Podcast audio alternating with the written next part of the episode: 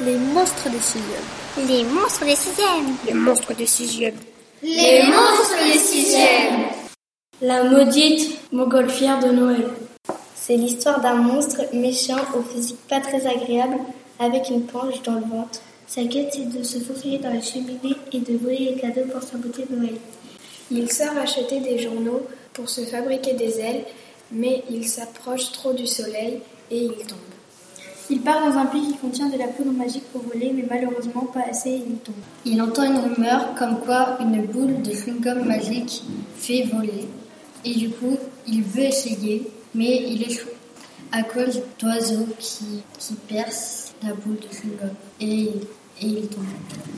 Il part en montgolfière qu'il a construit et se, et se faufile dans les cheminées et vole les cadeaux. Il transporte tous les cadeaux dans la montgolfière. Le lendemain matin, les enfants, au pied du sapin, pleurent et il n'y a plus de Noël.